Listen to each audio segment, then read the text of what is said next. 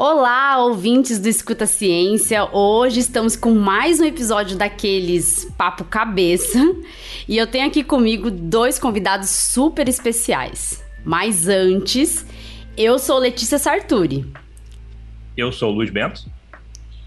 Eu sou o Bruno. Olha, vocês já ouviram os nomes desses colegas que vieram conversar hoje aqui comigo. E a gente vai conversar sobre um tema que volta e meia toma conta das internet, um tema que os twitteiros de plantão adoram colocar em pauta. A gente vai bater um papo sobre ciência, política e sociedade. Agora, meninos, vocês podem se apresentar melhor para os ouvintes, saberem quem vocês são, o que vocês fazem. Bem, eu sou Luiz Bento, sou twitteiro arroba Luiz Bento, para quem não conhece. É, eu sou biólogo de formação, tenho um mestrado e doutorado na área e trabalho desde 2014 com divulgação científica profissionalmente, né? Eu sou técnico de divulgação científica pela Secretaria de Ciência e Tecnologia do Estado do Rio, sou do Rio, se vocês não perceberam. E trabalhei já por volta de dois anos em um museu de ciência que eu chamo de chão de fábrica, né? Fazendo exposição, conversando com crianças, ouvindo crianças gritando, visitando colégio. Enfim, é muito interessante ter esse dia a dia de divulgação. Hoje em dia eu coordeno um outro projeto dentro da, do local onde eu trabalho, mas ainda faço pesquisa com divulgação, trabalho com alguns grupos de pesquisa na Unicamp, na Fiocruz. Então continuo hoje em dia com, com pesquisa, com divulgação. Bem, é isso. Bem, eu sou o Bruno, eu faço perfil é, PFF para Todos lá no Twitter e junto também com o perfil Stock Underline PFF, a gente fez o site pffparatodos.com para poder ajudar as pessoas a encontrarem máscaras a um preço barato se protegerem de verdade, né?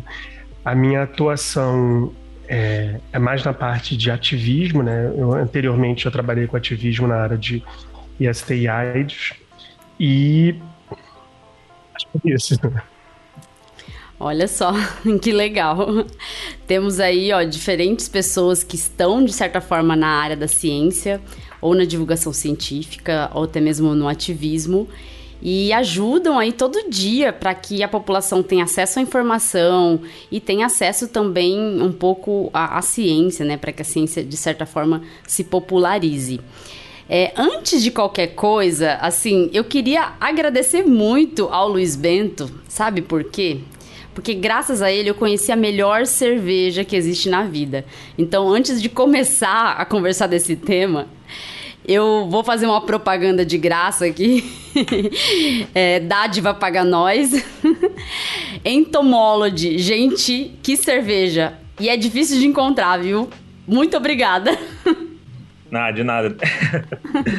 é, eu tenho algumas outras profissões, que nem o Bruno, né? Que a gente não sabe o que ele trabalha. Eu tenho algumas profissões que poucas pessoas sabem. Uma delas é cervejeiro também, que tem muito a ver com ciência também, né? Então. Também, também. É, também trabalho um pouco nisso. Eu comecei a fazer cerveja caseira muito tempo atrás.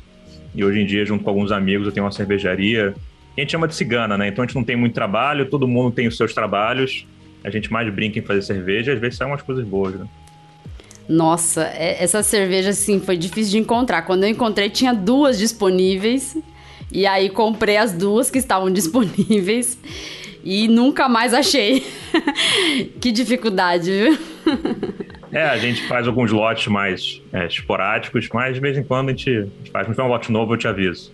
Ah, avisa sim que a gente quer, viu? Aqui em casa a gente gosta. Bom, meninos, antes da, da gente começar o nosso papo de verdade, eu queria propor aqui uma, uma brincadeira com vocês, assim, bem rápida, um jogo bem rápido só porque tô copiando um podcast, que é o podcast Uma Conversa, uma conversa paga nós também. é, é, um jogo mais ou menos assim, o milagre e o santo. Mas na verdade, é, eu só vou falar o milagre e vocês vão tentar adivinhar o santo. O que, que seria isso? Eu vou falar uma frase, uma citação aí de algumas pessoas e vocês, na verdade, vão me dizer, não tentar adivinhar quem são as pessoas, porque acho que é muito difícil, mas vão tentar me dizer se essas pessoas são cientistas ou são ativistas. Aí vocês vão me falar, tá bom? Eu tenho uma frase aqui, a primeira frase. Nenhum outro planeta no sistema solar é uma boa casa para os seres humanos. Temos esse mundo ou nada. Essa frase vocês acham que é de cientista ou de ativista? Mente de cientista.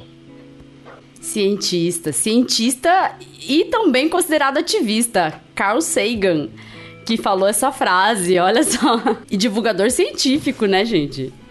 Um baita do. Sagan é um dos, né? No diagrama de Venn, ele fica lá no meio, né? Perdido é. ali, né? Então, é, e vocês vejam, né, que frase. e até hoje ecoa aí, as pessoas estão brigando é, com o planeta e não estão querendo deixar nada para as próximas gerações. A gente está vivendo uma situação climática absurda. Esse ano todo mundo está percebendo que a crise hídrica aqui no Brasil está grande e a gente corre risco de apagão. De, é, já dizem os cientistas que corre esse, esse risco. É, vocês estão ouvindo nesse momento as patinhas da Lindinha, tá? A cachorrinha de casa. Isso acontece quando chega alguém em casa, ela sai saltitante por aí. Acho que é bom de ter Agora... gato. Eu tenho três e nenhum dos três fazem barulho nenhum, dos três dormindo nesse momento.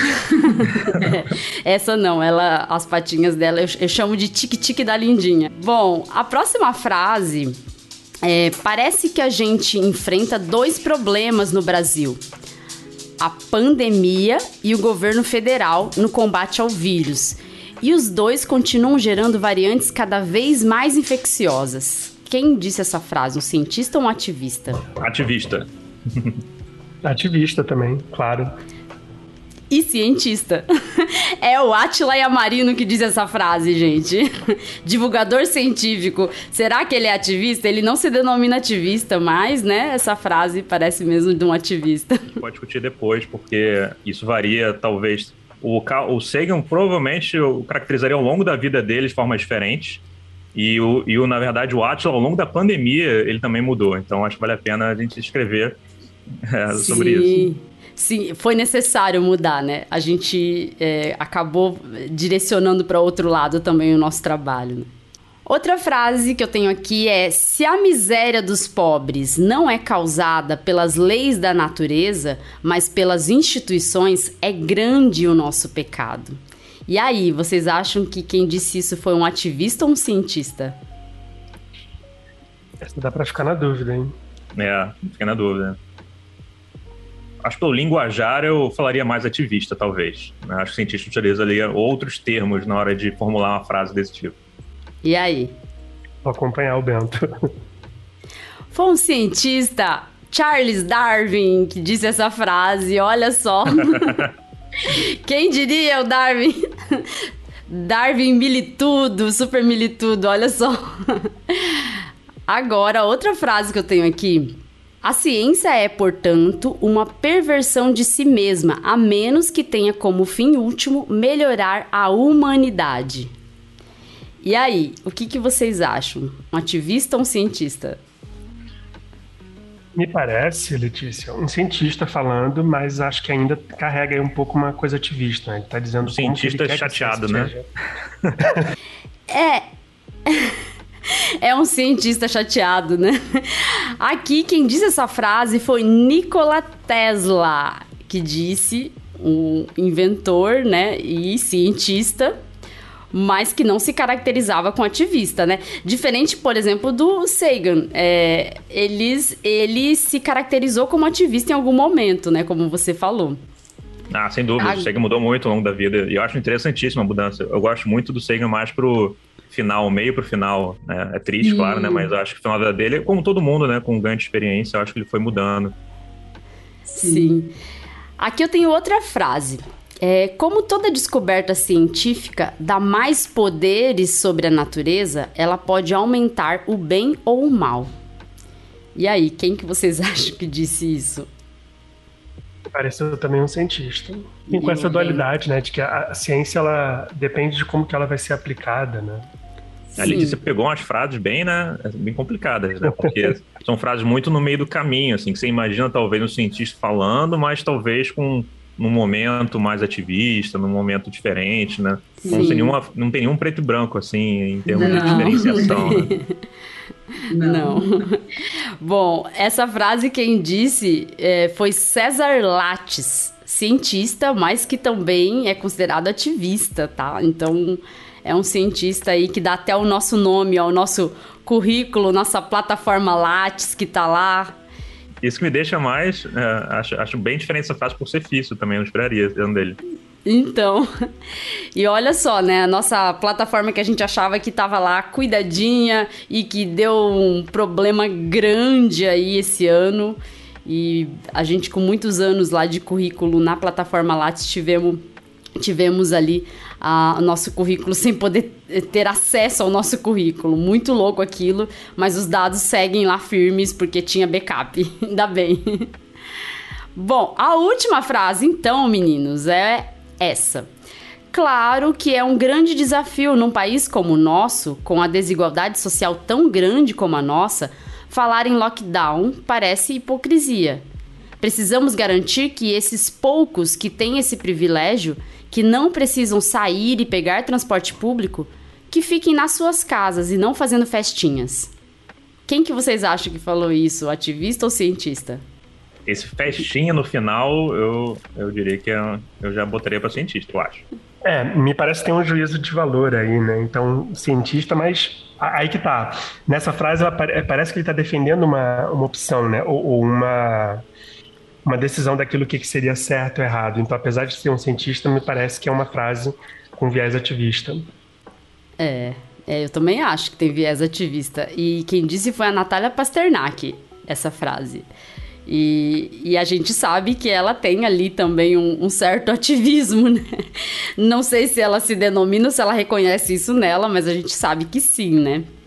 E ela disse essa frase porque realmente faz todo sentido. Quem tem o privilégio de poder ficar em casa tem que fazer sua parte, né? Nessa pandemia. E infelizmente, aqui perto de casa, todo final de semana, os bares estão lotados, mas lotados assim de ter nem como se movimentar as pessoas ali dentro. A gente olha, fica assim, indignado. Mas continuamos em casa porque a gente consegue fazer nossa parte, né? Mas é bem interessante. Eu gostei muito disso. Muito obrigado por esse joguinho. acho que foi bem interessante por essas frases realmente no meio do caminho. Como é difícil às vezes julgar, e até a nossa conversa hoje vai ser complicada, porque existem certos perfis, mas inclusive a pessoa, dependendo da situação, pode mudar ao longo da vida. Enfim, existem vários coisas a serem analisadas. Sim, exatamente. A pessoa pode mudar porque ela pode ver uma necessidade de mudar também, né? A, a ciência, ela também permite isso. Quem está dentro da ciência permite também ter ali, é, vamos dizer assim, mudanças ao longo da vida para outras áreas que também favoreçam a ciência que ele pratica, a ciência que ele faz, né? É, eu, eu para começar essa conversa, eu tenho uma pergunta assim para a gente discutir que é embasada no que nós vemos muito em redes sociais e às vezes até mesmo dentro da academia de muitos cientistas falarem de ciência como um campo de neutralidade, em que a ciência é um campo em que você entra para você não ter opiniões sobre quase nada. em que você entra para você praticar ali um, por meio da metodologia científica o seu trabalho de maneira neutra, sem ter o seu viés, né, é, influenciando o resultado do seu trabalho. Só que isso também se aplica para a área de política? Vocês acham que ciência é neutralidade em tudo mesmo? O que, que vocês acham sobre isso? Acho que o Bruno podia puxar, hein, Bruno? Puxa aí. É, eu fico pensando que até mesmo quando a gente pensa no cientista, né, existe o cientista quando ele está lá fazendo a pesquisa dele e o cientista como um ser humano, como um ator político na sociedade. Né? Então, por exemplo, no Twitter até a maior parte das vezes o cientista não vai estar tá falando sobre a pesquisa dele, vai estar tá falando, comentando assuntos em geral. E, e aí é, sai um pouco disso, né? Então, eu entendo que a pesquisa ela tem uma, uma certa necessidade de ser neutra, né? Até a gente poder é, reduzir os nossos vieses na hora de, de, de, pensar, de criar aquele conhecimento, mas achar que o cientista, o ser humano, vai ser esse pesquisador 100% do tempo me parece real. Ainda mais no momento em que a gente está com uma facilidade muito grande é, de, de, de, plataformas de comunicação, né, as redes sociais, é, e que você também é muito instado, né? Muitos cientistas ou muitos divulgadores, por exemplo, são constantemente chamados por, por jornais, por mídia, né, por programas. E eles têm que emitir opinião. Então, é, é, é, me parece impossível a gente pensar numa ciência com esse aspecto neutro desse jeito. Só se a gente pensasse, de repente, naquele cientista que fica lá no laboratório dele, que não se comunica com o mundo exterior, que está só focado naquilo e que não tem opinião sobre nada. Mas me parece que esse cientista é, se for uma raridade hoje em dia. Né? E nem acho que precisa ser isso, né? Mas mesmo se tiver, né, Bruno? Assim, eu, pensando muito assim, mesmo o, o cientista dentro do laboratório, isolado do mundo, é, ao ele escolher o foco da pesquisa dele, né, é, principalmente no Brasil, nas universidades, você tem né, uma liberdade de pensamento, você pode guiar a sua pesquisa para um lado, para um outro, né? Você vai acabar direcionando para um lado, né? E a gente está no centenário Paulo Freire, né? Eu acho que assim como a educação, a ciência também, ela nunca é neutra. E, na verdade, ela só é neutra se você acreditar que ela é, mas quando você toma o seu caminho para um lado para o outro, você toma decisões, é, você já acaba demonstrando na prática que ela não é neutra. Isso eu acho que a partir do momento que você reflete que só na teoria que ela é neutra e na prática não, quando você reconhece esse viés que todo pesquisador, todo ser humano tem, né? Nós somos seres humanos, né? Às vezes muitos pesquisadores não acham, mas nós somos seres humanos, temos seus problemas e seus viés, sua, sua parte de formação, sua parte cultural. Eu acho que o que o Paulo Freire quis dizer, né, em relação à educação, não é que, ah, não, a educação tem que ser esquerdista, tem que ter uma ideologia para um lado. Ele não quis dizer isso, ele quis dizer que a partir do momento que você não reconhece que os professores têm a sua formação, têm a sua vivência, assim como os cientistas, no caso, você não consegue trabalhar isso em sala de aula. Você consegue trabalhar de forma diferente, é, produzir diálogos entre vertentes diferentes. Se você não entende dessa forma, você acaba simplesmente reproduzindo a sua ideologia, né? quem não acha que tem ideologia ou quem acha que não tem viés acaba reproduzindo a formação dele, né? Então acho que isso que que, que é um, um, mesmo você não achando, mesmo estando isolado completamente no laboratório, na torre de marfim, a partir do momento que você se formou, teve a sua graduação, conviveu com pessoas de uma formação, teve uma família de um, de um jeito, estudou em algum tipo de universidade, em algum lugar do mundo, teve experiência de vida de algum caminho ou outro, você tem a sua ideologia ao seu lado, né? Então, se você não olhar nada, não estudar nada e não ver outros lados, como a educação deve ser, plural, né? Se você não vê dessa forma, você acaba simplesmente reproduzindo o seu viés interno, a sua ideologia interna. Né? É, pois é, assim, eu, eu, entendo que a ciência ela surgiu, lógico, para soluções da sociedade, para criar soluções para os problemas da sociedade. É, e para que isso aconteça sem ter um viés do cientista, você tem o, a metodologia científica, o método científico que garante isso. Só que a partir do momento que você decide fazer ciência, você já tem uma ideologia dentro de si. Porque você está decidindo fazer aquela ciência por algum motivo, por alguma ideologia. Seja uma paixão ou para querer resolver algum problema. E se você quer resolver algum problema, que é um problema comum a todos, você já está fazendo um ato político, porque a política ela é a ciência do bem comum. Como que a gente vai falar que você está querendo resolver alguma coisa, um problema da sociedade por meio da ciência e você não está fazendo política? De alguma forma você você se envolve.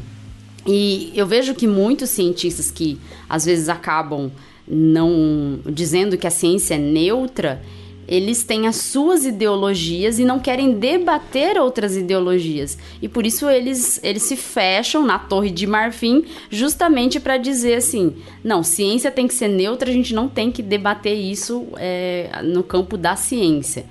Só que a, a gente viu durante a pandemia e a gente viu ao longo do tempo que a ciência ela não, não é neutra. A ciência, ela tem ali, é, lógico, os vieses do cientista não tem que influenciar no resultado da pesquisa, mas a ciência, ela é voltada para alguma atividade. Teve, mu teve muito cientista que já trabalhou com foco em, em empresas, né, em enriquecer pessoas, sim, teve. Só que a maior parte dos problemas que a ciência resolve é pelo bem comum, né? Então a gente tem que entender que só por esse princípio né, de resolver os problemas do bem comum, para é, gerar o bem comum, a ciência ela já se envolve em política. E a ideologia do cientista conta, sim. E debater isso é importante. Eu penso que, assim, a ciência já passou por muitos, muitas coisas ao longo dos anos, né? Mesmo que tenha sido criada aí para para resolver problemas da, da sociedade, ela passou por interferências políticas, né? A gente tem é, dados, por exemplo, do Holocausto, coisas terríveis que a política acabou interferindo na ciência, e isso é grave. E por causa da, dos regimes democráticos permitirem uma ciência independente, muitos cientistas acham que podem voltar a, a estarem distantes da política, mas a gente sabe que não é bem assim, né? E, e aí, meninos, quando a gente fala desse assunto, eu já fico pensando, né, que era uma coisa que a gente discutia até lá no Twitter. Que, mesmo havendo diferenças entre os papéis de cientista, divulgador científico e ativista, que foi o que a gente começou a falar ali naquele joguinho, é, a gente sabe que às vezes eles podem estar fundidos, esses papéis. Como que a gente poderia diferenciar, então, esses papéis de cientista, de divulgador científico e de ativista? Como que vocês é, diferenciariam isso? É, acho que a conversa é longa, né? Acho que primeiro a gente tem que pensar no que, que a gente quer diferenciar eles, né? Se é a partir de como eles veem o mundo, né? A visão do mundo, ou a partir de qual produto que eles geram, é, existem diferenças estanques em caixinhas, né, que a gente pode separar, é, mas também existe essa confusão de pessoas que se tornam ou ao mesmo tempo alguma dessas caixinhas ou ao longo da vida, né? Então não sei se querem começar a discutir a partir de, de qual papel, porque eu acho que são coisas complexas, não dá para discutir, não dá para juntar tudo numa coisa só, porque cada coisa pode, cada setor desse, né, talvez, né, ou o que a pessoa pensa, visão de mundo ou produto muda, né? Vamos começar diferenciando assim Primeiro, o que faz cada uma das pessoas, o que faz um cientista, o que faz um divulgador científico e o que faz um ativista, e depois a gente vai para esses outros campos de diferenciação. Bom, primeiro, gente, um cientista é quem produz o conhecimento científico. É quem está dentro das instituições de pesquisa, dentro das universidades, fazendo, desenvolvendo alguma pesquisa para que no final ele obtenha resultados que vão gerar algum conhecimento científico. Ponto, né? E aí, como você, Luiz Bento, que é o divulgador, o principal divulgador científico há mais tempo aí no mercado, no mercado, né? É, pode falar pra gente, então, o que é um divulgador científico? Bem, essa é a pergunta de, de um milhão de dólares, né? É, eu acho que cientista é muito mais fácil escrever, talvez, porque da existência, né? E de tanta discussão já foi em cima, né? Divulgação um pouco mais recente, né? Se você considerar como você classifica a divulgação, o que é, é, mas também por ser muito heterogêneo, por ser uma coisa é, que ser um, um, tipo de atividade que várias pessoas exercem de profissões diferentes, de áreas de conhecimento diferentes, acaba sendo muito discutido o que, que é e qual o seu objetivo.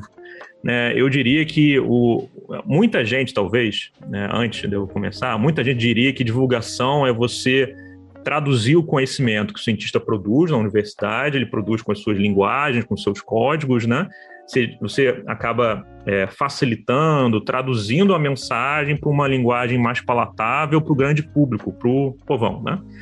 É, então, esse seria a, o conceito mais tradicional. O que eu acho, para mim, a divulgação científica que eu pratico e gostaria de praticar, ela é muito mais próxima ao objetivo final do ativismo, que depois o Bruno explica qual é para mim, divulgação científica, é, esse tipo de divulgação do conhecimento, de tradução, é mais uma comunicação do conhecimento. É importante, sim, é, mas é basicamente um ensino de ciências de, em um espaço não formal, que a gente chama, um espaço informal ou não formal, né, dependendo da, da característica. Então, pode ser o que você pratica num museu de ciência, ou o que você faz num curso online, ou no canal do YouTube. Você pode estar traduzindo conhecimento, comunicando aquele conhecimento de forma mais palatável. Mas, para mim, isso é uma parte da divulgação. Para mim, divulgação ela tem que chegar no fim dela.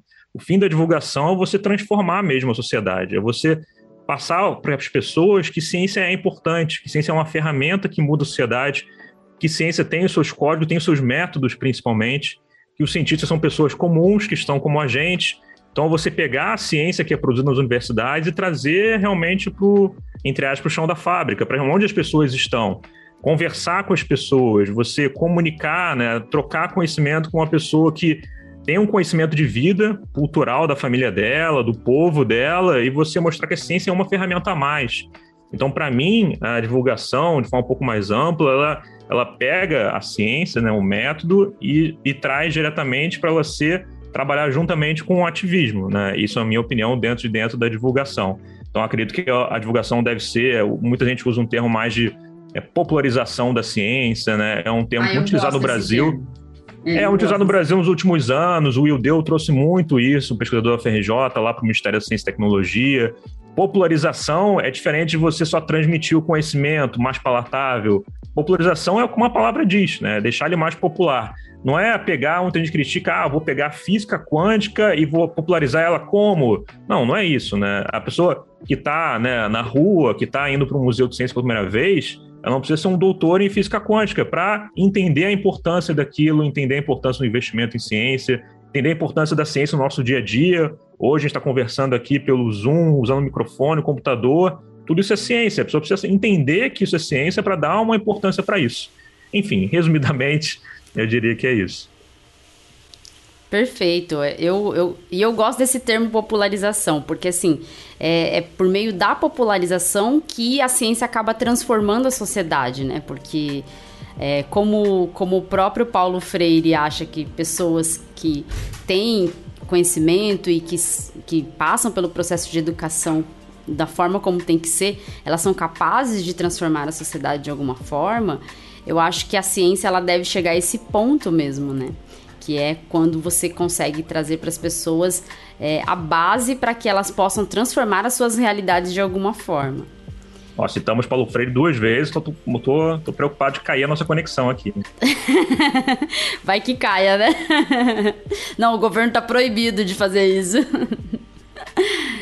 E aí, Bruno? E o ativista? O que faz o ativista, Bruno? É, Primeiro, acho que é importante, ele disse, a gente separar um pouco o. Porque o ativismo ele pode ser feito tanto pela mobilização da sociedade civil, que é mais naquilo que eu me identifico, né? Mas o ativismo ele também pode ser feito por empresas, por instituições, pela própria academia, né? E, e o ativismo, às vezes, ele pode se parecer um pouco com um, um certo lobby, né? A ideia do ativista é você vender uma causa, você defender e vender essa ideia de que as pessoas deveriam consumir é, aquela causa. Claro que quando a gente está falando de determinadas situações, o ativismo ele vai se pautar em argumentos científicos e vai se, se valer, né, inclusive desse trabalho que a divulgação científica faz, para poder é, justificar aquela causa que ele está tá passando. Mas ele, ele tem, principalmente quando a gente fala esse, desse ativismo da sociedade civil, é, me parece que ele, ele serve como uma coisa de lembrar do tipo, olha, a, o, o ser que vai ser é, afetado por aquelas decisões, por aquela, a, as decisões são tomadas a partir, por exemplo, do conhecimento científico gerado, ele também é parte do processo, né? as políticas públicas elas não devem ser feitas de uma forma de cima para baixo, em que o cidadão ele simplesmente sofre as consequências positivas ou negativas daquela política. Então, o, o ativismo ele vem nesse momento de colocar, às vezes, pessoas leigas, ou que às vezes não têm um, uma formação na área, e colocá-las dentro desse debate. E no momento que elas entram nesse debate, elas ela tem essa função de de repente sacudir um pouco, né? De sair, tirar, pedir para as pessoas lá da Torre de Marfim descerem e vamos aqui dialogar entre nós, né? Não apenas quem produz, não apenas quem divulga, mas também quem recebe aquilo. Então me parece que ele tem essa função, o, o ativismo da sociedade civil. Excelente. Assim, é, eu, eu considero que o ativismo ele é realmente também uma forma de aproximar a ciência da população, né? Então por isso que a gente, como o Luiz Bento falou também, a gente tem ali o ativismo e a divulgação científica de mãos dadas, estão andando lado a lado. Nesse ano de pandemia, a gente pôde perceber que foi bem útil você ter esses debates com ativistas para você conseguir é, levar de alguma forma a ciência até a população, levar o conhecimento científico, mas levar também esse cuidado que a gente tinha que ter com a pandemia e por que que as políticas públicas tinham que se basear em ciência. Então, é, o ativismo foi essencial para isso acontecer. E, e eu vejo, lógico, que no meu caso, eu hoje em dia, atualmente, como eu sou professora e não estou produzindo cientificamente, eu estou na divulgação científica e eu estaria mais também para um lado de ativismo do que como cientista. Mas não quer dizer que eu não possa exercer os três papéis, né? Assim, eu, eu consigo exercer os três papéis se eu estivesse produzindo ciência.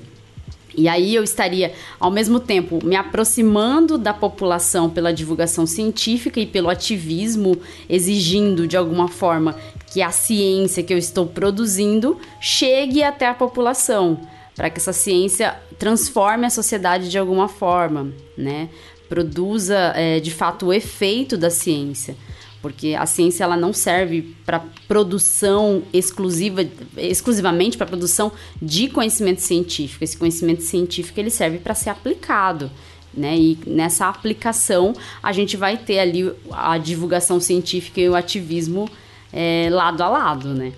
Muito interessante, Letícia. Eu queria só abrir um parênteses antes de pular para o próximo ponto. É, você falou da, da sua vontade, né, de exercer as três caixinhas, né? Eu acho muito interessante como eu acho que isso é comum, quer dizer, é comum não, acontece, não é tão comum. E é muito interessante como quando você tenta exercer as três caixinhas ou duas delas, você é mal visto pelos seus pares de alguma das caixinhas. Isso é muito interessante porque pensando no Sagan, né? O, o Sagan, a partir do momento que ele começou a fazer mais divulgação, inclusive ativismo também, mais pro final da vida, ele começou a ser mais ativista. Ele, cara, tem livro do, do Sagan que ele bate papo com, com Papa, bate papo com padres. Isso, assim, é você pular, né? Você não tá só se comunicando, ele tá conversando e mudando, né? O dia a dia dele, a visão dele de mundo, conversando com pessoas diferentes e muitos cientistas, inclusive, é, não veem tão bem, pessoas religiosas e tal. É, é interessante como ele começou a ser mal visto pelos pares da academia, né? Por quê? Porque ele estava fugindo da ciência neutra, né? Desse, né, sei lá, que, que nem existe, né? Mas assim, fugindo daquele padrão de ciências, de não se relacionar, de não se misturar. É, inclusive, ele, é, o Sagan ele foi é, negado para entrar na Academia Americana de Ciências, né? Muito, ninguém, ninguém diz o motivo exato, mas claro que muito provavelmente por ter descido para o chão da fábrica, né? Por ter passado a fazer essas outras funções. E é interessante como na divulgação, hoje em dia, até o Bruno pode comentar também, tem acontecido isso um pouco também, né?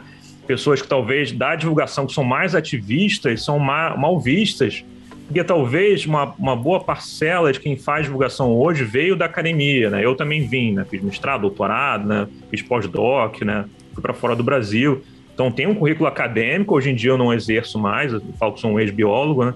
Porque eu não exerço mais essa minha atividade acadêmica. É, e eu vejo muita gente que está na divulgação científica hoje, veio da academia e às vezes mantém um pouco esse viés acadêmico, né? E tem uma galera que é mas da que era ativista e que tenta trabalhar um pouquinho o papel de divulgação porque leram consultaram livros especialistas citam artigos e são mal vistos pela divulgação porque eles não são da divulgação. Enfim é, muito confuso isso como é, as pessoas é engraçado que sem fazer um parênteses dentro do parênteses né é, se pegar na época do Darwin, assim, é, os cientistas trabalhavam em diversas áreas, faziam de tudo e mesmo assim não eram mal vistos, né? Mas hoje em dia parece que você tem que pegar sua caixinha e ficar lá dentro e não pisar nas outras, senão você vai ser mal visto pelos seus pares. Sim, é, é, como se, por exemplo, o Bruno, que fala de máscaras ali e faz um ativismo, ele não pudesse falar sobre transmissão do vírus no ar, né? Assim, é uma coisa muito compartimentalizada que atrapalha a própria divulgação científica, né? Às vezes, assim, ah, uma pessoa que tem mestrado ou doutorado em determinada área do conhecimento, é, ela não pode falar da sua grande área, ela só pode falar do que ela. sobre a sua formação, sobre a sua área de formação. Isso acaba excluindo e os ativistas são vistos como é, pessoas que têm ideologia eu ouvi isso já, esse termo, li esse termo já no Twitter, que é ciência com ideologia. Então, assim, é, infelizmente, isso acaba atrapalhando muito mais, porque os próprios colegas às vezes não ajudam. Mas o Bruno, o Bruno vai falar melhor, porque ele tá na pele do ativista, ele sabe como é isso. Pois é, gente. O, o a, quando você tem a, a academia vendo pra, vindo para a divulgação científica e para o ativismo, me parece que ela traz um pouco é, essa cultura de especialidades, né? Então, durante o seu processo de formação, você vai cada vez afunilando, né? Você cada vez sabe mais sobre uma coisa específica e menos sobre, sobre o geral. E me parece que há uma certa imposição, né? Do tipo, você só pode falar, como você mesmo falou, né, Letícia?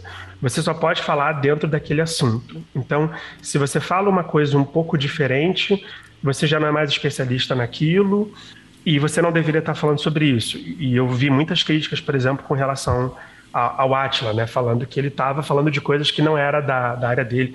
A própria Natália também, que você citou ali no jogo de, de frases.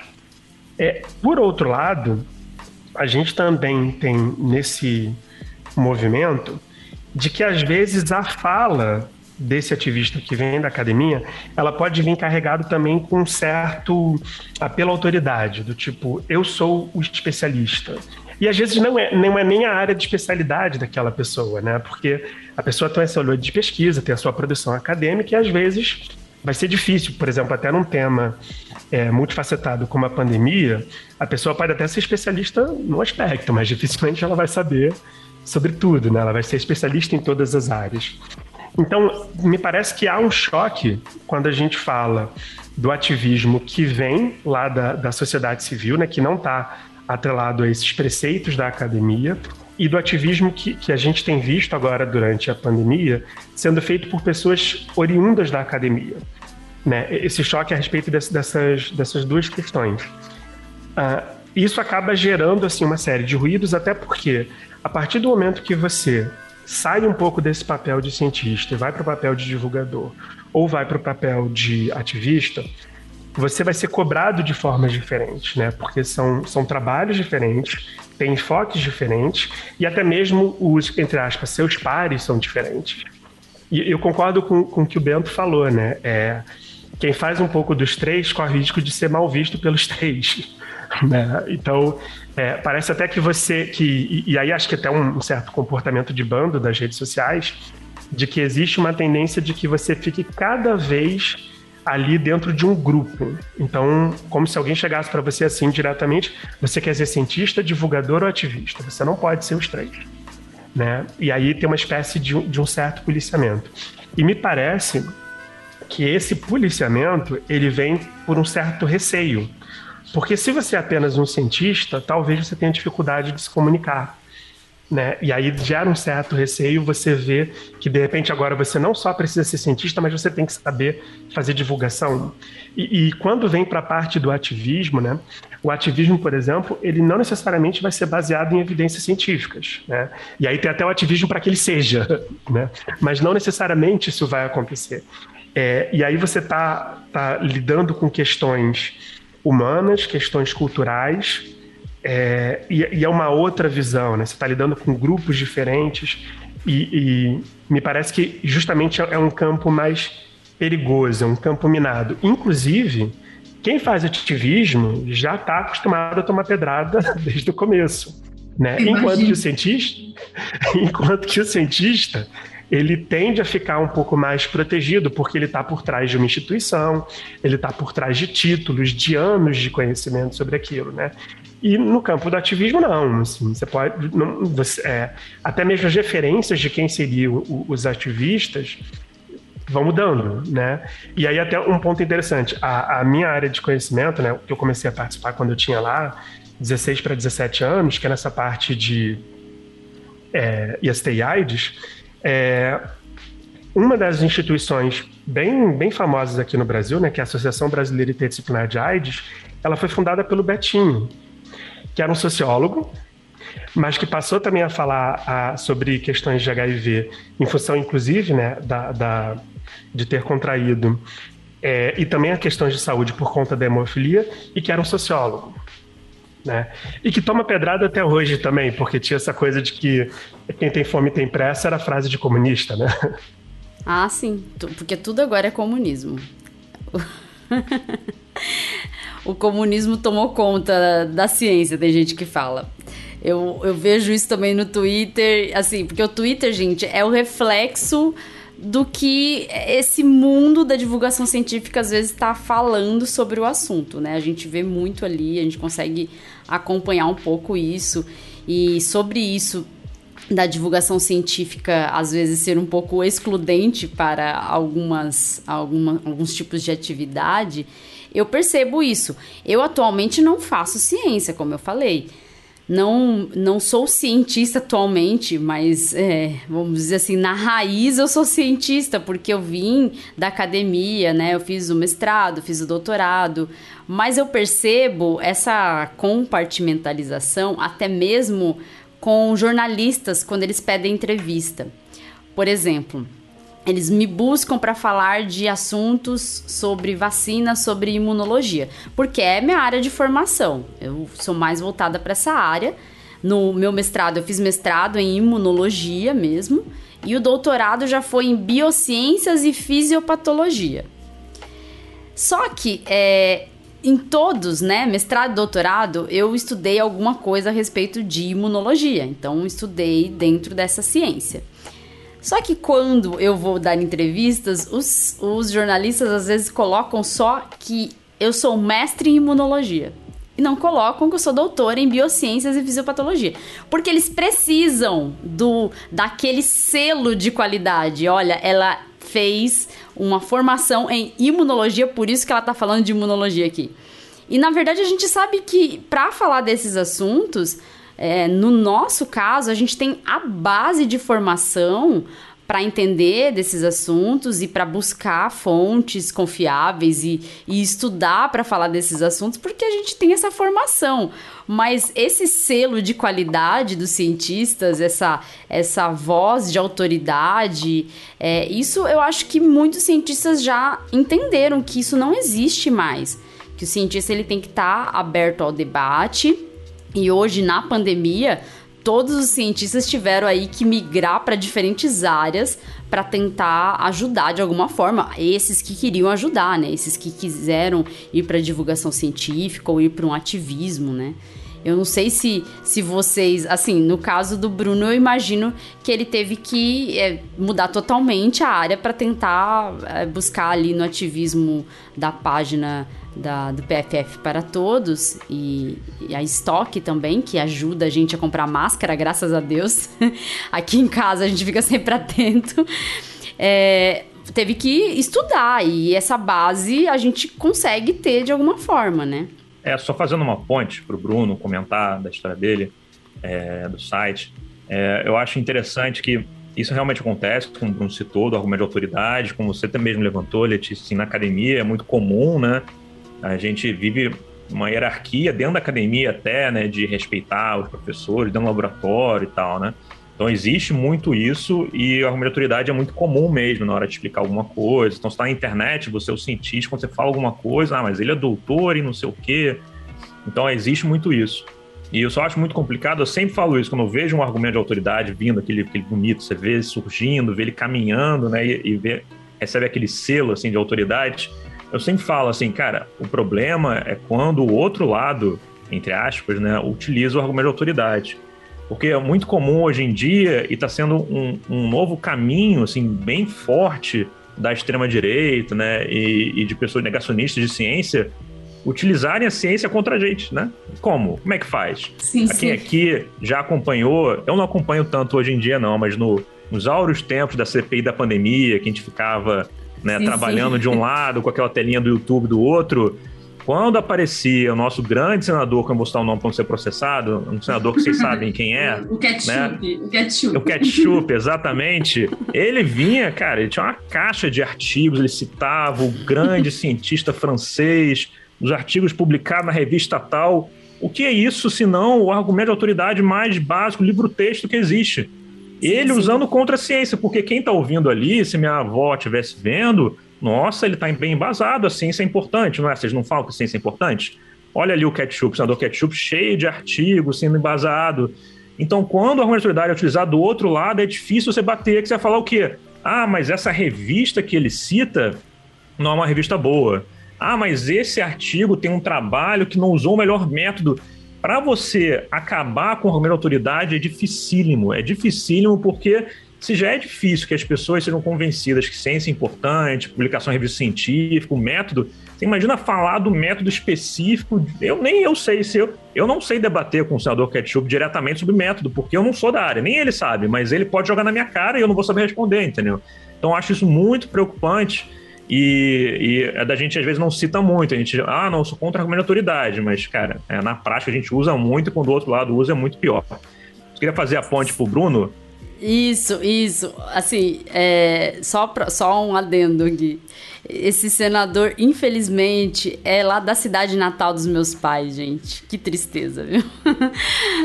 okay. É, triste, triste demais. É, é, o, é, o, bingo, é o bingo dele. Vai ser... O bingo, a gente Guerra, joga bingo. o bingo, né? A gente já sabe muito bem.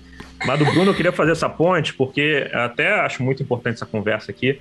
É, é, muito difícil você ver uma conversa. Eu também não, não lembro de algum podcast, alguma iniciativa de divulgação que chama um ativista. Ainda mais um ativista que usa pseudônimo. Eu acho muito importante essa iniciativa, Letícia, agradeço.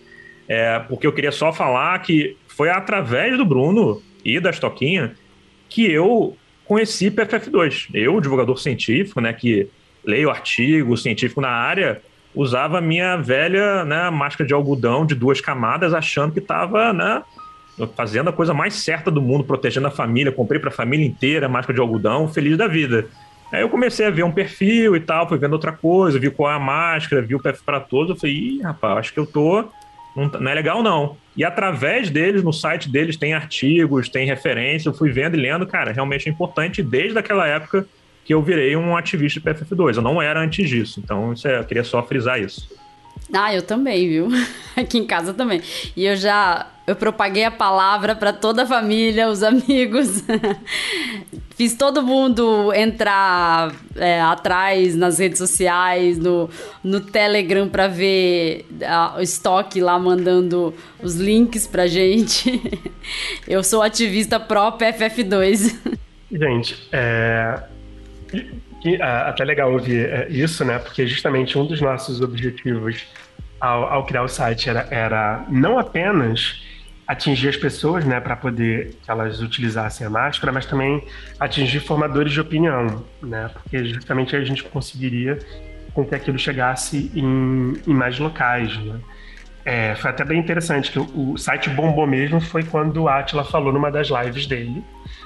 E aí eu lembro que assim, do nada começou a vir um bando de gente e, e, foi aí até que a gente viu do tipo, caramba, isso aqui cresceu, a gente tem que ter mais coisas. E foi aí até que a gente, que a, que a Stock começou a fazer a, a planilha de ofertas para, assim, um clique você já chega no local em que você vai conseguir comprar a PFF de uma maneira barata.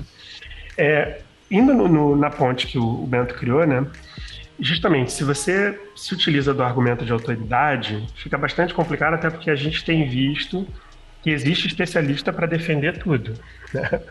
Então, é, é, assim, vai ter algum especialista que vai defender lá que, por exemplo, não deve vacinar adolescente, que máscara pode aumentar a acidez do sangue, tem para todo tipo de bizarrice vai ter de repente alguma pessoa lá que vai defender aquilo.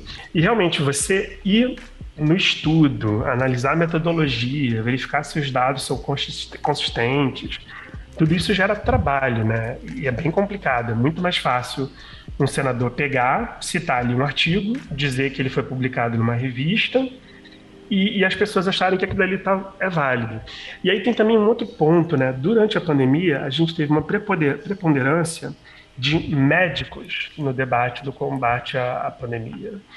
E, e, a gente viu isso também durante a pandemia de HIV, né, que ainda não acabou, mas que já está com um controle muito melhor do que na década de 80, em que é, médicos estavam fazendo o direcionando para onde que, que, seriam feitas as medidas do, do governo. E aí justamente que você tem um problema, né? Porque você não está também lidando com as pessoas que estão vivenciando é, aquilo. É, e ciência é uma coisa complexa, a pessoa tem que ter, às vezes, um alto grau de escolaridade, tem que conhecer bastante, tem que, inclusive, ser treinada para poder identificar, né? É, de vez em quando eu e o Bento a gente fica conversando sobre algumas coisas. Então, por exemplo, um gráfico que é deturpado para parecer uma coisa que não é. O cherry picking, né? Que a pessoa lá escolhe quais são os dados que ela vai exibir para poder defender um, uma causa. né, muita falácia, muita coisa, e nesse meio tempo está lá a, a, sociedade civil sofrendo aquilo dali, às vezes sem entender muito bem, e aí fica muito fácil você se agarrar, né? E aí a gente tem as espécies dos heróis, né? Ah, então essa pessoa daqui eu vou confiar. Só que tem um problema, porque até mesmo aquela pessoa que é confiável, ela pode às vezes estar falando sobre algo que ela não conhece. E nesse ponto até, Letícia, é, foi justamente o que a gente viu assim sobre a questão da, da proteção respiratória, né? Assim, existiu um até procurando assim, em março de 2020 a gente teve um aumento de pesquisa, 2020, tá? Não 2021. A gente teve um aumento de pesquisa a respeito das PFF. Mas muito rapidamente veio as informações de que só precisava usar máscara quem estava doente, se as pessoas comprassem ia faltar máscara para os profissionais de saúde. Argumento, inclusive, depois contestado pela Associação de Fabricantes, dizendo que nunca chegou a faltar PFF no mercado no Brasil, até porque não foram procuradas. É, e aí, justamente, é, o que a gente tenta fazer é sacudir um pouco isso. Será que isso que está sendo falado é o correto? Mas espera aí, cadê o dado? Né? Onde é que esse dado está colocado? E aí, até quando a gente começou o perfil, a gente sofreu uma certa relutância de, de determinados profissionais da área da, da, da, não só da área da saúde, né, mas também pode dizer de alguns cientistas, justo até nessa coisa do tipo, não, isso não é necessário, isso é exagero, né, isso é ruim, assim, bem com o argumento de que no somatório aquilo dali poderia ser ruim. E aí vem todo um trabalho que envolve ciência, né, da gente, beleza, a pessoa está dizendo que é ruim e é uma autoridade. O que, que a gente vai fazer? A gente não tem como ignorar essa autoridade, a gente tem que demonstrar que o que ela está falando é errado. E aí a gente tem que ir atrás de dados. E aí, nessa parte do ativismo, quando a gente pega é, o, o, ativismo que tem sido produzido a partir da academia, a gente tem uma série de dificuldades, né? Porque, por exemplo, você é um jovem pesquisador, como você vai criticar o cara que é o bambambam bam, bam na sua área? O cara que de repente você vai precisar do apoio político dele para poder fazer parte de determinado grupo, ou até mesmo o cara que vai dar um parecer se determinada linha de pesquisa deve ser financiada ou não. Né? E, e, aí entra até, Letícia, no que você estava falando, né? na parte lá da. O Bento também falou, da, da ciência como sendo um ato político. Né? É, para você poder pensar, para você poder formular a pergunta que você quer responder lá com o seu método, você tem que conversar com pessoas, você tem que passar por comitês, existe uma série de, de envolvimento humano que tira essa neutralidade, porque justamente você tem que navegar por esse, por, por esse mar. Então, é, é, me parece que nesse ponto é, fica uma coisa um pouco perdida. E aí eu ia só trazer um, um, ponto lá da pandemia do, do, do, HIV, né?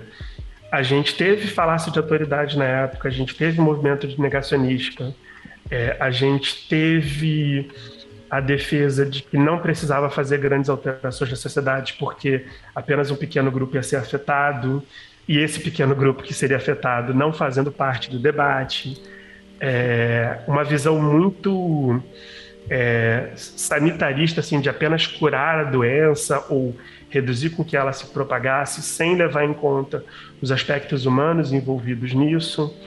Né? Então, quando, quando começou agora 2021, que a gente resolveu se juntar para isso, foi bastante baseado nessa ideia. No, qual foi o papel da sociedade civil lá na década de 80? O que, é que ela fez? Será que a gente está precisando disso agora nesse momento? É, exatamente. Assim, é, essa visão aí sobre HIV e AIDS, a gente tem pessoas que pensam até hoje, tem essa visão assim, vai afetar poucas pessoas, não é um problema de saúde pública relevante. Tem gente que pensa isso até hoje, né?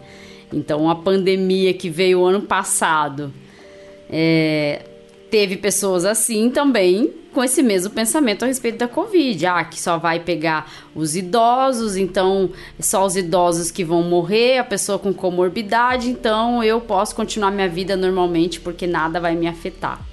Então, esse pensamento é, não tem como você mudar esse tipo de pensamento se você for só com a divulgação científica ali, né? Se você não, não entrar ali no, na vida da pessoa e tentar entender esses comportamentos de alguma forma e, e tentar ter algum ativismo pró-ciência, mas também para que as pessoas tenham um pouco de empatia. A gente, a gente falou tanto é, durante a pandemia sobre empatia. A gente teve muito divulgador científico, cientista falando sobre empatia e, e estimulando as pessoas a fazerem coisas pelos outros, né? Porque a gente precisa disso, né? A ciência precisa disso também para que o, a, o povo entenda que a ciência é amiga do povo e não é inimiga do povo. Muita gente pensou muito por muito tempo aí que a ciência era inimiga do povo, que a ciência pode estar a favor de grandes empresas e não do povo. Ao contrário, a ciência é amiga do povo, a ciência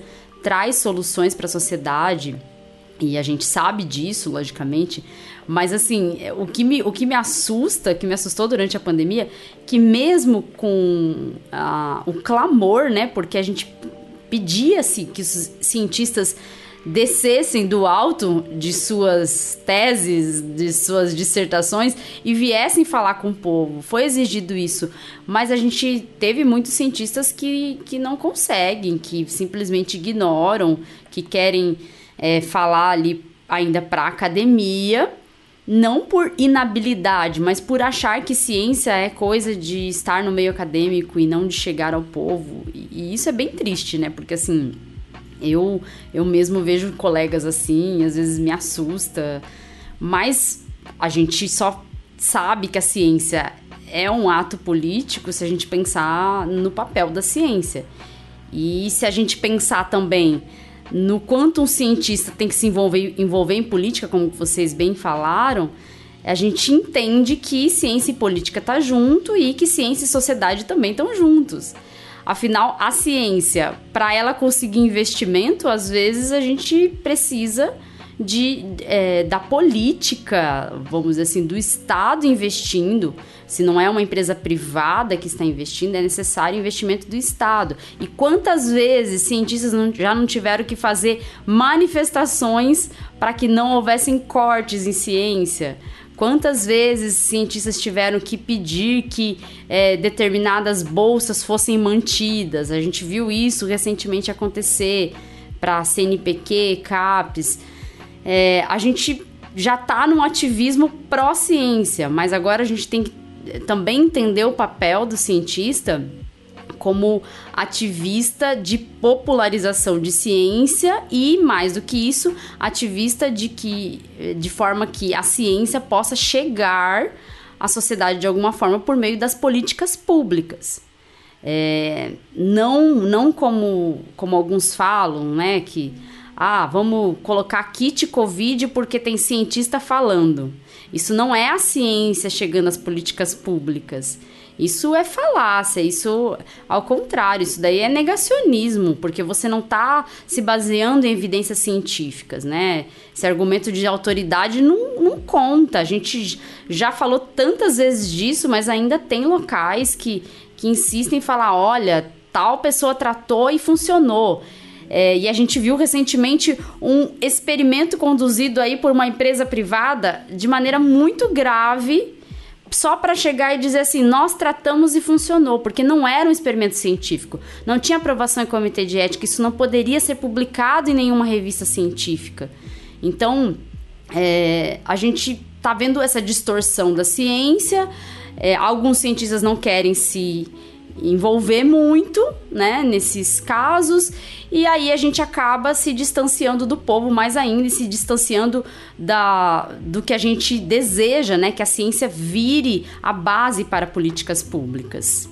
É, eu queria até comentar sobre isso, é, Letícia, porque, por exemplo, no caso da, da Prevent Senior, né, antes mesmo até de ter uma, uma questão de um certo desvio ético, de, um, de uma metodologia de estudo furada, né, Ali no caso tem um crime, eu sou da minha área de formação é no direito, e um médico que executa um procedimento, que administra um remédio, sem explicar para o seu paciente o que, que ele está fazendo, sem obter o esclarecimento, ele pode estar tá provocando lesão corporal, pode estar tá provocando inclusive homicídio. Né? O, o, médico, por exemplo, quando realiza uma cirurgia, que seria uma espécie de uma lesão corporal no corpo de alguém, ele não comete crime porque ele está fazendo uso do exercício regulado direito. E esse exercício regulado do direito, ele pressupõe formação, técnica, consentimento. Né? Até esse, esse é um ponto interessante, né? Para a gente falar do, do estudo da, do, entre aspas, estudo da prevenção, isso é uma isso deveria estar também na parte de criminalística, né? De pessoal do direito também comentando a respeito disso. Né? E aí essa questão multidisciplinar sobre os assuntos referentes à pandemia.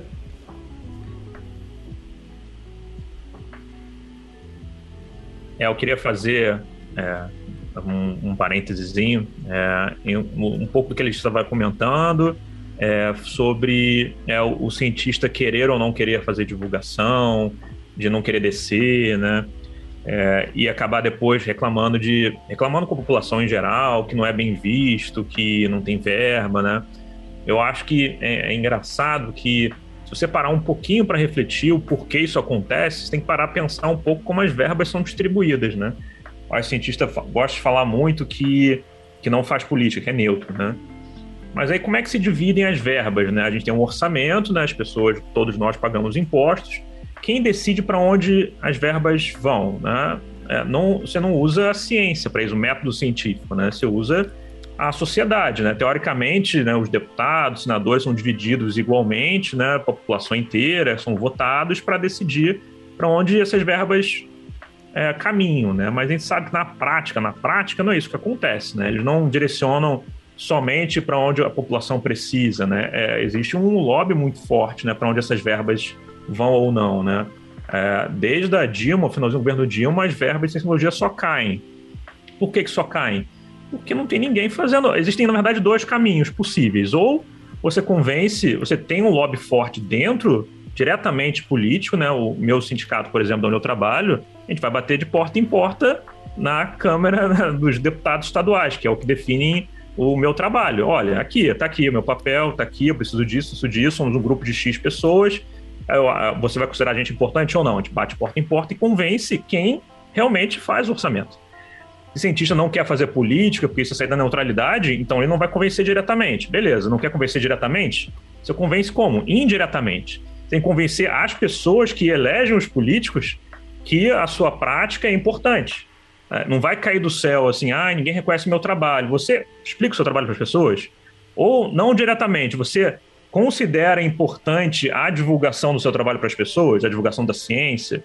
Se você não faz política diretamente, né, influenciando, fazendo lobby diretamente no Congresso, também não convence as pessoas a votarem em políticos que defendem o seu lado, aí não adianta sentar. Você pode sentar e chorar, mas a verba não vai chegar nunca, né? Se a gente não se mexer, e eu acho que o importante é isso, é se mexer. Se mexer que eu falo eu não acho, mesmo estando previsto em Constituição, que todo cientista tem que fazer pesquisa, ensino e extensão. Teria que fazer. É, mas eu acho que não precisa toda a pessoa cientista. Né? No caso do Brasil, não existe a pessoa cientista diretamente, né? O professor universitário ele exerce essas é, funções. É, professor, Deveria. é professor. É. é, professor. Até em outros países tem o cargo cientista, aqui, sei lá, seria o pós-graduando, né, com todos os poréns da vida, né, que seria o cientista, né, porque teoricamente ele não precisa fazer extensão. É, mas eu acho que os cientistas deveriam rever o que eles apoiam, né? Existem iniciativas muito interessantes, como na Unicamp, né? Uma iniciativa de dentro de alguns professores que criaram um blog ciência da Unicamp e várias atividades de extensão oficiais, defendidas pela universidade. Existem, claro, outras universidades no Brasil que fazem extensão muito forte historicamente. Esses são caminhos da universidade e deveria, obrigação da universidade, sair dos muros para chegar na sociedade e influenciar diretamente as pessoas, tanto para trazer os benefícios da ciência, da pesquisa, como também para influenciar as pessoas positivamente. Mas é claro que não precisam todos os professores fazerem isso, mas eles têm que reconhecer a importância e apoiar os professores que querem fazer. Não precisam, como não existe o cargo concurso para cientista no Brasil, oficialmente nas universidades, tem alguns professores que poderiam ter uma carga horária muito maior voltada para extensão e para divulgação, enquanto que outros caem em pesquisa. Isso não é ruim, não deveria ser ruim. E também isso deveria contar nos currículos das, é, das provas para a universidade. Alguém com um perfil parecido com o meu, por exemplo, eu não quero carreira acadêmica, mas poderia entrar na universidade e exercer somente divulgação, já que tem os professores que não querem. Então, eu acho que é, os cientistas têm que parar e pensar que eles precisam exercer política de alguma forma diretamente ou indiretamente. Ou apoiar iniciativas que influenciam as pessoas, ou apoiar iniciativas que influenciam os políticos. Não dá para sentar e esperar que a verba caia do céu, né? É, não cai do céu, a gente sabe. A gente sabe, inclusive, que se a, a, ciência ela não é tão passiva assim. Você tem mesmo que, de uma forma ou de outra, é, inserir na população esse pensamento de que a ciência é importante. Se não conseguir inserir de, por, por você mesmo, você ser o ativista de ir lá e colocar, pelo menos em quem é, delibera para onde vai essas verbas, de que a, que a sua ciência é importante de alguma forma para a sociedade, você tem que fazer a sociedade pensar dessa forma.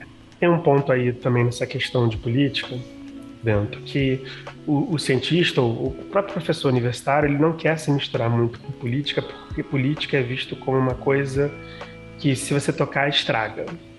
É, então, se você começar, primeiro porque assim, né, a gente já conversou que para você se meter um pouco com política, você vai estar tá saindo um pouco lá do seu papel de cientista e indo para essa ideia um pouco de ativismo. E aí você vai ser questionado, vai ser questionado se os seus conflitos de interesse, se não existe uma agenda por trás daquilo que você está defendendo, se você não está defendendo apenas em causa própria. E, e aí você tem também o, o político, ele tem que lidar com isso. E, e aí gera a seguinte questão, né? Mas espera aí, será que essa proposta gera voto? Porque, por exemplo, gera muito mais voto você dizer que você comprou 400 viaturas de polícia, apesar disso aí praticamente não ter um impacto na segurança pública, que é uma coisa que as pessoas elencam como muito importante. Né? Então, quem dirá até não, mas a gente vai financiar determinada pesquisa, e aí o cidadão ele não vê aquela pesquisa como algo útil para ele no dia a dia. Né? E aí entra também um pouco a questão de que o, o ensino universitário ele é muito elitista, né? ele ainda é, ainda que com política de cotas, é, com, com, programas para poder incentivar, ele ainda é uma coisa muito elitista, ele ainda é uma coisa muito focado em grandes centros urbanos. É, e aí boa parte da população e boa parte ali do, do legislador, né, Bento, que é justamente o cara quem decide o orçamento, né, o orçamento não é decidido pelo executivo, pelo prefeito, governador e pelo presidente, ele é feito pelos parlamentares. Para o parlamentar, arranjar uma verba lá para abrir uma ponte de madeira, para pintar umas praças, garante mais voto do que isso. Então, e, e aí é complicado, porque é, o cientista, de repente, se ele começa a pensar que para conseguir mais verba ele precisa ter um pouco essa, essa, essa coisa de essa popularidade, né, para que próprio, o próprio deputado, o próprio legislador vá lá defender os interesses dele também, é, o cientista e o professor universitário parece que eles ficam com receio de se misturar, né, de perder essa pureza, de perder essa neutralidade. E aí acaba não fazendo. E aí o governo corta verba e a população parece que, inclusive, não se importa muito, porque é, tem outras prioridades e isso aqui é uma coisa que eu não vou nem participar, não, sei lá, eu não fiz faculdade, não pretendo fazer faculdade, para que, que eu estou gastando tanto dinheiro com, com isso? E aí você não, vê não, até uma... Não é, que não, não é que não pareça, né, Bruno? A população realmente não se importa, mas assim, não se importa por eu acho que eu vejo muito, desculpa só o parênteses, né? É, não se importa, não é porque. É, só ignorância, também ignorância como uma palavra neutra, sim, também, são ignorantes em relação a vários temas de como a ciência realmente move a sociedade. Mas em questão de prioridade na mesa, né, o que, que você dá prioridade? Se você não vai lá e, e convence as pessoas que, que esse lado é importante, não vai cair do céu. Olha, eu trabalho tanto no laboratório, ajudo as pessoas, produzo vacina e ninguém reconhece. Sim, se pessoas não sabem, né? Exato, as pessoas precisam saber, né? E, e, aí você precisa também pensar na sua pesquisa, mas como é que você vai fazer essa divulgação, como é que você vai fazer essa extensão para que aquilo dali afete é, é, a sociedade, né? E, e, assim, eu pelo menos no, no, no, meu acadêmico eu vejo uma certa relutância com a extensão. A extensão é o patinho feio das três. Os professores querem mais pesquisa e talvez ali a parte de ensino. Extensão está todo mundo fugindo e, e às vezes você tem até uns projetos de extensão que na prática ali você não está tendo uma extensão. Né? Ele diz que é extensão, mas é, do ponto de vista fático não, não é. E aí você fica nesse problema, né? E aí realmente, eu tô aqui só pensando numa coisa que foi até uma pauta né, do, do, do presidente. Né? Ele falava que a gente gastava muito dinheiro com o ensino superior e que seria interessante a gente reduzir a verba do ensino superior e colocar na educação básica. E ele consegue um apoio a isso, porque a educação básica, né, creche, ensino fundamental, ela acaba estando ali mais próximo da população e aí de repente ele faz esse apelo autoridade para poder tirar o financiamento de uma coisa que ele está querendo, né? Que é as instituições de ensino superior. Sim, ele acaba silenciando as, as mentes pensantes que poderiam ali contestar alguma coisa suas políticas públicas que não são baseadas em evidência científica, né? E, e essa justificativa de mandar para educação básica é sempre válida, né? Porque as pessoas falam, não, a gente precisa melhorar a mesma educação básica. Só que a verdade é que a educação precisa melhorar como um todo. Se a ciência tivesse é, mais inserida na educação básica, se fosse possível, até na educação básica, que as crianças tivessem um contato mais próximo com a ciência, a gente poderia ter uma geração de crianças que quisessem seguir carreira científica, a gente poderia ter aí uma geração de pessoas que não acreditam somente no que recebem no WhatsApp, vão checar a informação. Então, essa educação científica da população, a gente sabe que não acontece. Não tem nem investimento para que isso aconteça, né? É um, vamos dizer assim, é o Paulo Freire de novo. É o interesse que sejam as pessoas estejam submissas a, aos outros, né? Que as pessoas, as classes mais dominantes estejam aí dominando e que a gente tenha aí um monte de pessoas controladas porque não tem acesso ao conhecimento. Isso é verdade. Eu ultimamente tenho sido convidada aí para fazer umas atividades em escolas com crianças, já até participei de algumas. E isso me deixa muito feliz, porque as crianças acham que é uma coisa de outro mundo falar com alguém aí do campo da ciência. Apesar de atualmente eu não estar tá dentro da academia fazendo ciência, é, eu estive, eu posso compartilhar minha experiência. E isso me deixa muito feliz, sabe? De poder colaborar de alguma forma. Mas, assim, eu enxergo que o cientista mesmo por que, que ele não quer ir para divulgação científica? Às vezes ele enxerga o divulgador científico como uma pessoa menos capaz. Isso eu vejo muito dentro da academia, infelizmente. Errado, né? O cientista deu é, errado, é. não conseguiu ser professor universitário, é, é. aí vai ser divulgador, né? É, às vezes é só porque a pessoa tem mais habilidade de comunicação, né? E por isso que ela quer falar para as pessoas e, e também porque às vezes ela, ela tem uma vamos dizer assim, uma paixão, uma ideologia de que chegue a ciência de verdade à população, né? De que a população esclarecida, ela pode é, cobrar, né, dos seus, do, da, das pessoas que eles elegeram ali para os cargos eletivos que realmente se tenha verba para a ciência, que o país invista em ciência, né? Para que a ciência seja a base da, das políticas públicas. Então, eu acho que a partir do momento que a gente falou ali de que o cientista ele pode ter um ativismo para conseguir verbas, é, esse é um ponto. Ele ir mesmo bater na porta, né? Vamos lá, vou lá quer, quer ouvir a palavra do cientista, bater na porta dos, dos legisladores do país. Bater na porta nas, nas câmaras e bater na porta na Câmara de Vereador, Câmara de Deputado, é, bater e ir atrás de verba para sua pesquisa. Agora, quando a gente pensa é, no cientista fazendo esse papel parece meio impossível. Então o cientista ele busca convencer a sociedade de alguma forma. Agora, se ele fizesse o ativismo e convencesse a sociedade ao mesmo tempo por meio da divulgação científica, eu acho que seria muito mais fácil a gente conseguir chegar a uma sociedade que entenda o valor da ciência, entenda a ciência como um, uma, um campo que vai resolver problemas da sociedade e trazer progresso para a sociedade.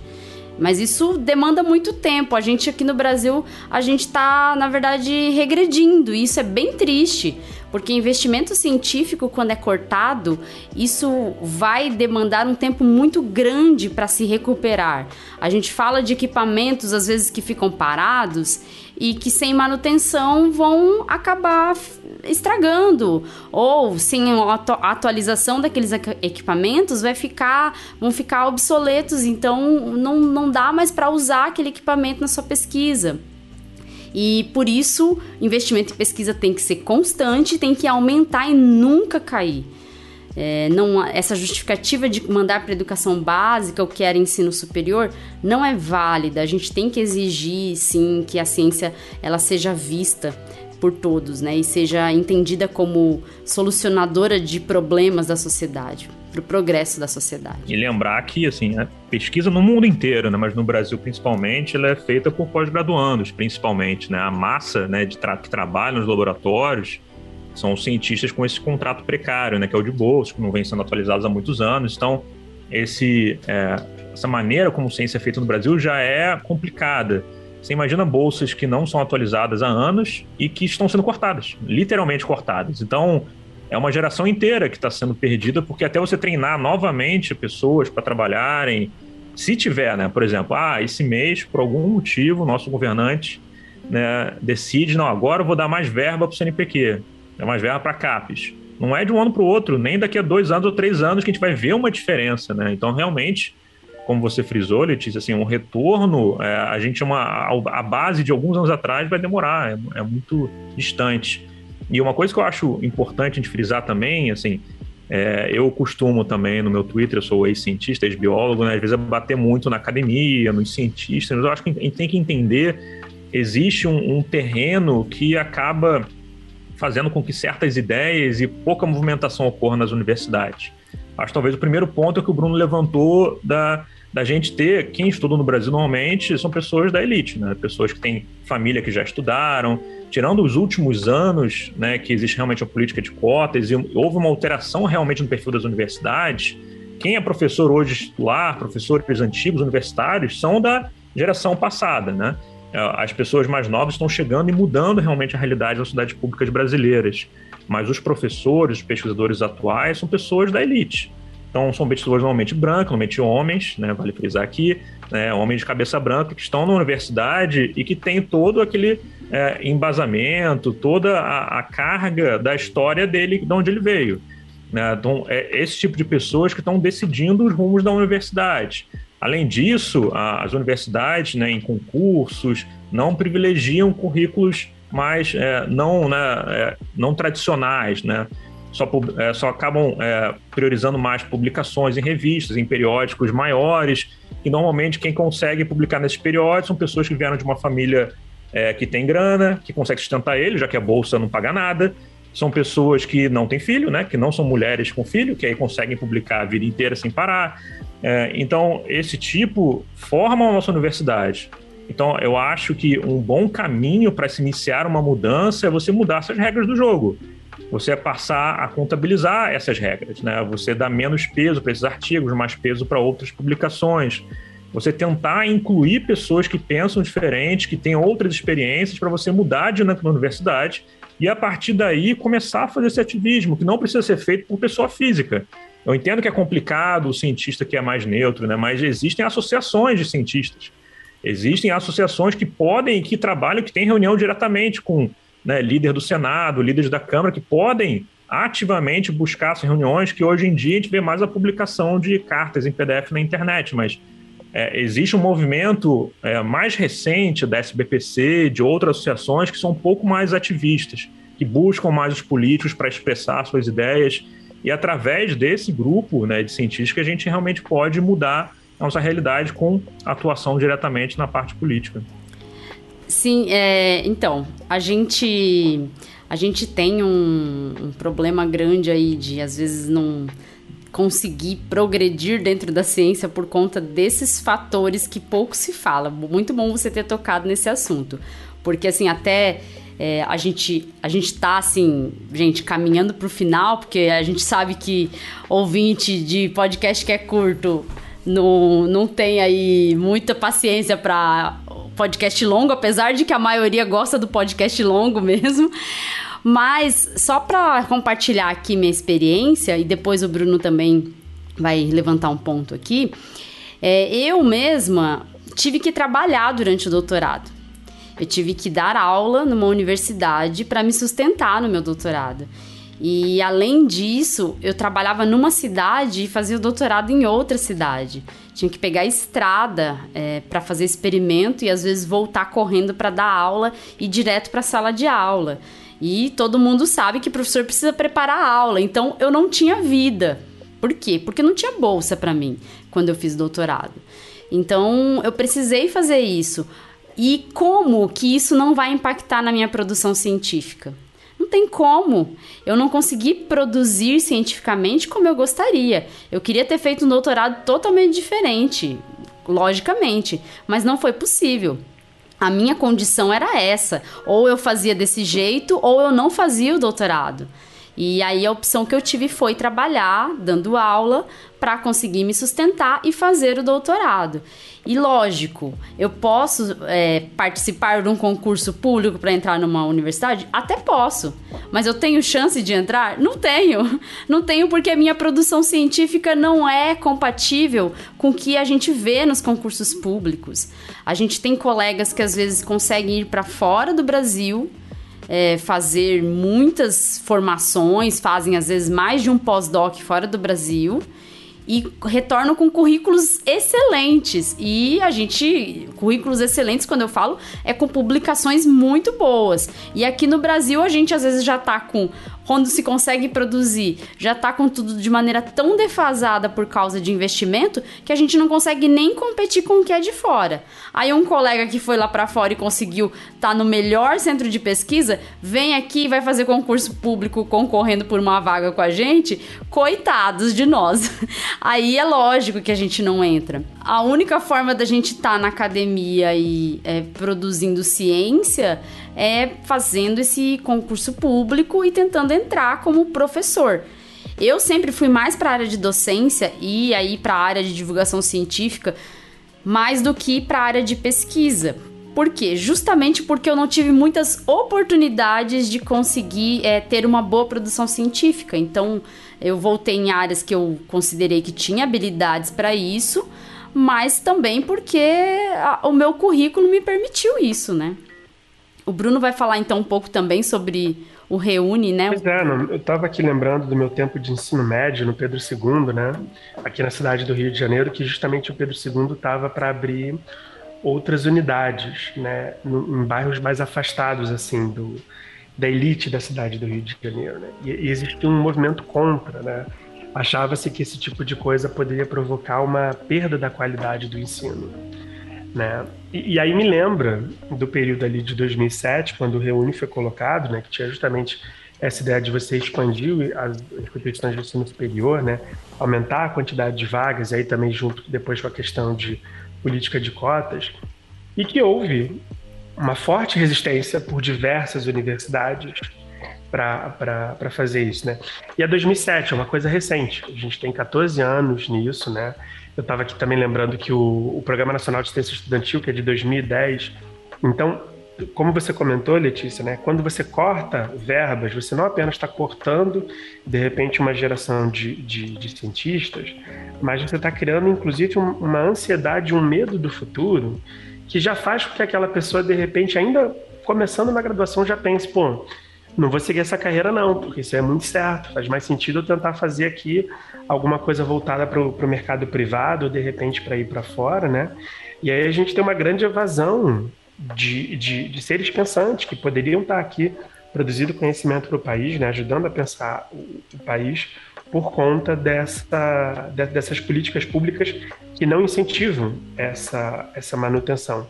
E aí, quando o que eu queria falar do, do Reúne rapidamente, né, é justamente porque é, enquanto a, a, academia ela ainda for um local elitizado, um local que não tem diversidade da população brasileira, ela também, ela, a população brasileira vai ter uma dificuldade de se reconhecer nela.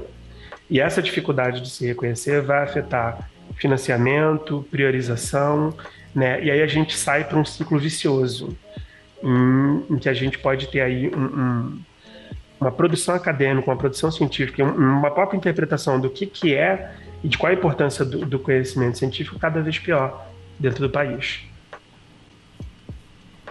É, é bem isso mesmo, viu? Eu sempre falo sobre isso, sobre que a população tem que reconhecer a ciência no seu dia a dia, a população tem que entender que políticas públicas têm que ser baseadas em evidência, senão realmente não funciona, né? A gente sabe disso. E, e outra coisa, assim, que, que é importante, né, a gente falar, é que os cientistas eles ficaram é, perdidos no momento que começou a ter corte de verbas. Realmente eles tiveram que ir para fora. Se eles querem fazer ciência, aqui no Brasil se tornou um local difícil para fazer ciência. Até a Suzana Herculano sempre falava disso falava da fuga de cérebros e eu lembro que há muito tempo ela escreveu assim algum texto escrito quem não quer ser um cientista é, meio que desencorajando, mas ao mesmo tempo só expondo a nossa realidade, né? Então, é, a nossa realidade é triste e a gente precisa lutar muito pela ciência também.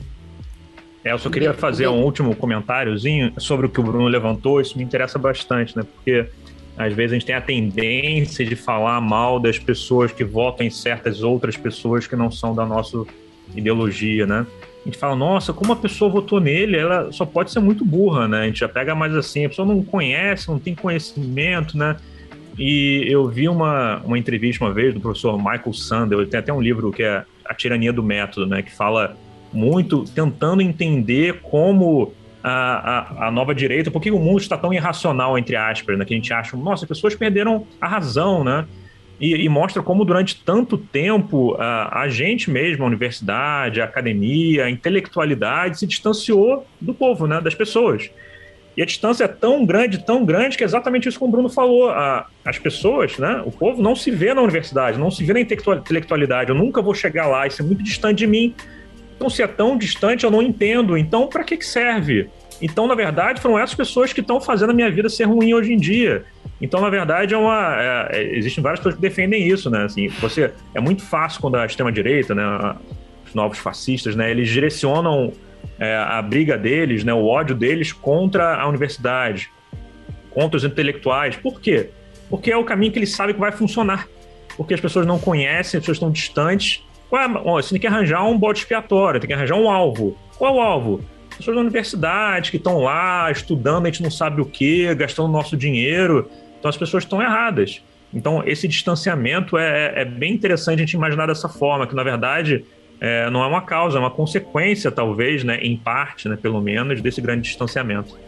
Sim, eu acredito que seja uma consequência, viu? Porque a gente se distanciou tanto que isso gerou uma, vamos dizer assim, deixou insignificante essa área é, dentro do, da sociedade. A sociedade considera a ciência algo insignificante, que não afeta a vida deles, e o cientista é um ser distante que talvez nem tenha importância também na sociedade, né? Então isso é bem triste de ver. Até eu lembro que tinha uma pesquisa que foi feita, eu acho que em 2012, 2013 que perguntaram para as pessoas quando elas vão buscar uma informação científica, né, uma, algum tipo de informação, em quem elas mais confiariam, né, para buscar essa informação, se tivesse disponível essas pessoas. Aí tinha lá o cientista, tinha cientista barra professor universitário, né?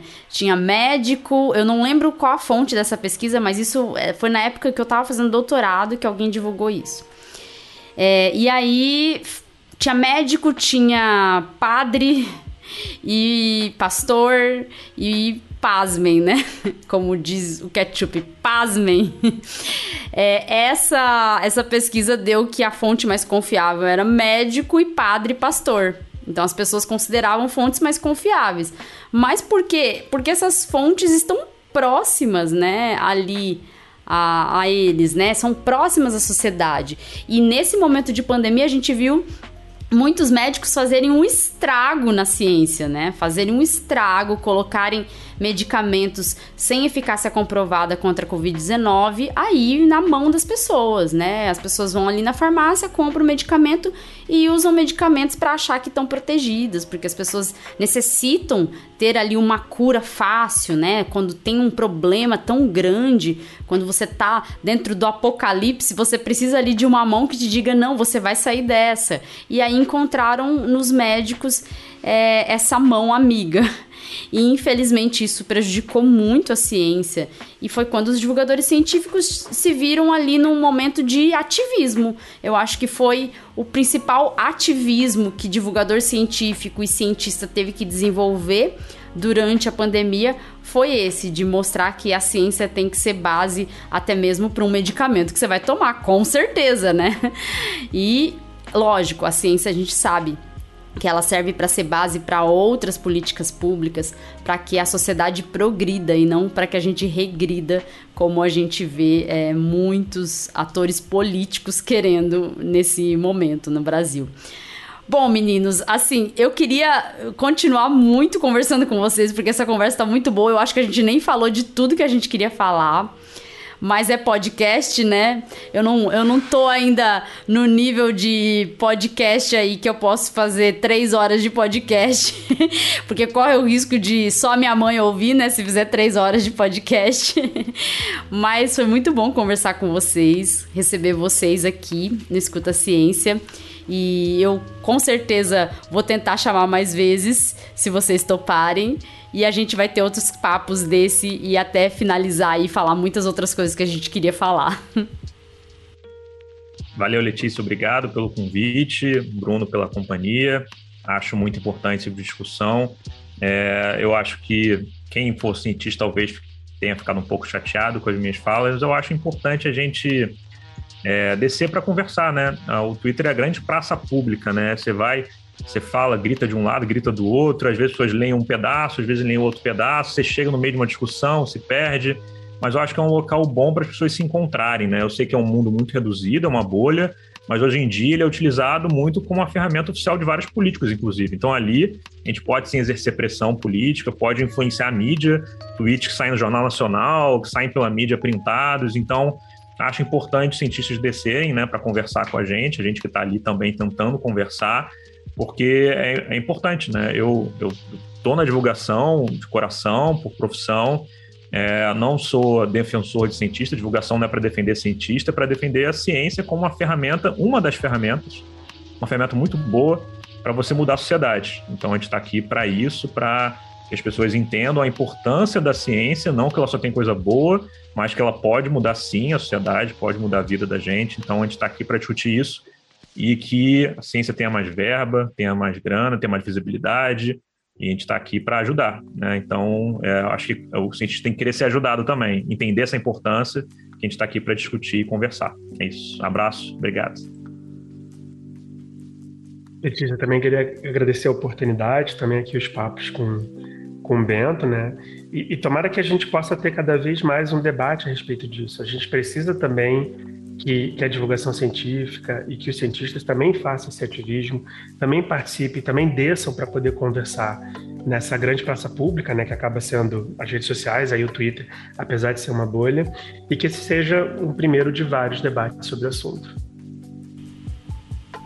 É isso aí, por mais debates assim, para que a gente entenda de verdade o papel da ciência e para que a sociedade também consiga compreender que a ciência é amiga e a ciência serve para o progresso da sociedade mesmo. É isso, meninos, muito obrigada. E você que ouviu o podcast, muito obrigada. Tchau, tchau e até o próximo episódio. Tchau. Tchau, tchau.